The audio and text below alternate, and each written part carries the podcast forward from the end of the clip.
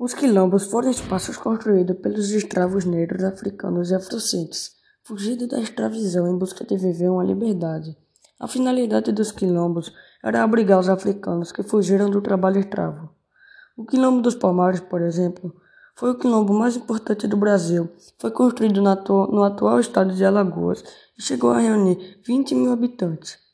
Foi um dos grandes símbolos de resistência dos escravos no Brasil e foi alvo de expedições organizadas por portugueses e holandeses. Além de negros escravos, lá viviam também índios e brancos pobres, depostos nas várias aldeias chamadas de mocombos, que significa esconderijo no dialeto bonto falado pelos escravos.